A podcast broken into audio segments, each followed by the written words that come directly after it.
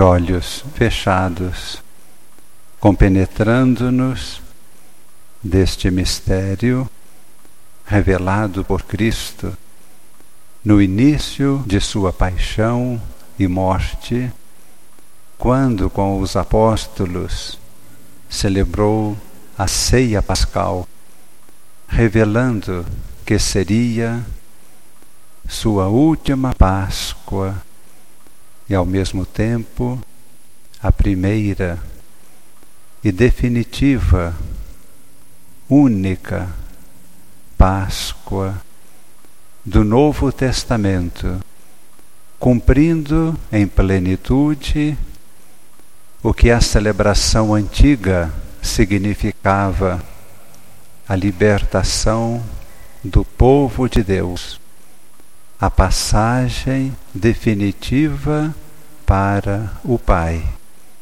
revelando que o seu sacrifício, que estava prestes a ser oferecido, este seria a Páscoa verdadeira, pão e vinho, alimentos daquela refeição, simbolizavam a entrega de sua vida, seu corpo e sangue, alimento e libertação, alimento de vida plena, eterna. Comei este pão, é meu corpo imolado por vós.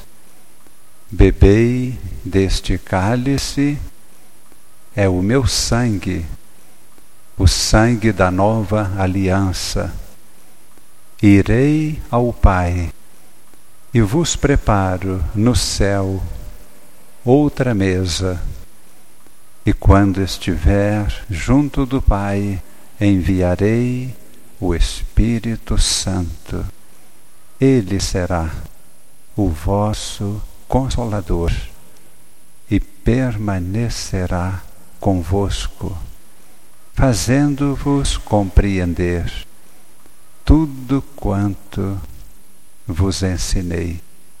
Ele vos ensinará todas as coisas. Ele falará em vós e vos levará às atitudes necessárias para a edificação do reino novo, agora inaugurado. Comei este pão, bebei deste cálice celebrai a minha memória. Senhor, aqui na tua presença fazemos memória de tua Páscoa, fiéis ao teu pedido, fiéis ao teu mandamento. Cremos que estás aqui verdadeiramente e por isso te adoramos. Por isso, Senhor, colocamos em Ti, em Teu coração, toda nossa vida. Buscamos, Senhor, Tua presença e não nos sentiremos mais sozinhos. Tu estás conosco